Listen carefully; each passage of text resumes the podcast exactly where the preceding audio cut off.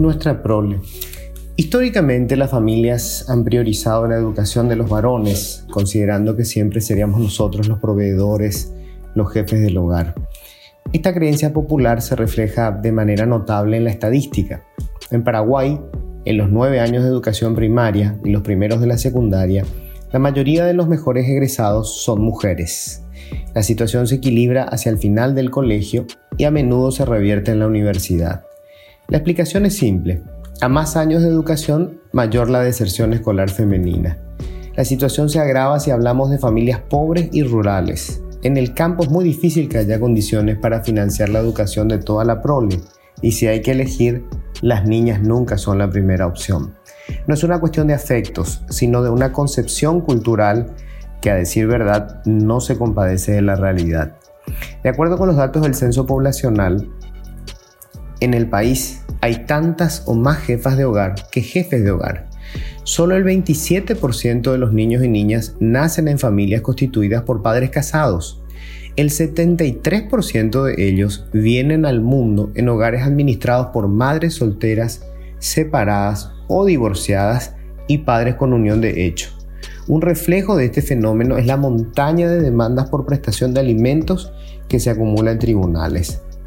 Otra construcción cultural equivocada es la del sentido de propiedad sobre los hijos. Los padres somos responsables de la protección y crianza de nuestros hijos, pero no somos sus dueños. Nadie lo es, el Estado tampoco.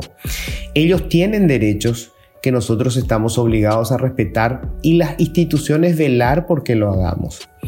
Esa creencia absurda de propiedad ha derivado en cientos de miles de casos de violencia intrafamiliar normalizada culturalmente. La paternidad no otorga impunidad para ejercer violencia contra los hijos. No es mi derecho corregirlos haciendo uso de la fuerza. No es cierto que nosotros, porque fuimos educados de esa manera, somos una generación mejor. El Estado fallido que soportamos, los partidos prebendarios que alimentamos y la corrupción que nos agobia son creaciones nuestras, por acción o por omisión. Y nuestros padres no lo han hecho mejor. Colectivamente no hay mucho de lo que podamos jactarnos. Hay además otra situación gravísima. De la violencia física al abuso hay solo un paso. Y otra vez la estadística está ahí para probarlo.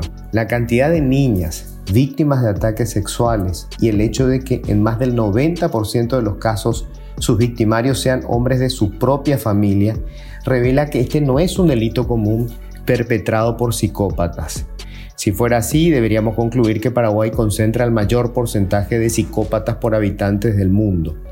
Obviamente el problema es mucho más complejo y está relacionado con la idea de propiedad que tenemos los adultos con respecto a los niños y niñas y la concepción de la mujer como un objeto de satisfacción sexual, una persona subordinada a los deseos y necesidades del hombre. Debatir estos temas puede parecer un ejercicio de entretenimiento lúdico, pero no es así.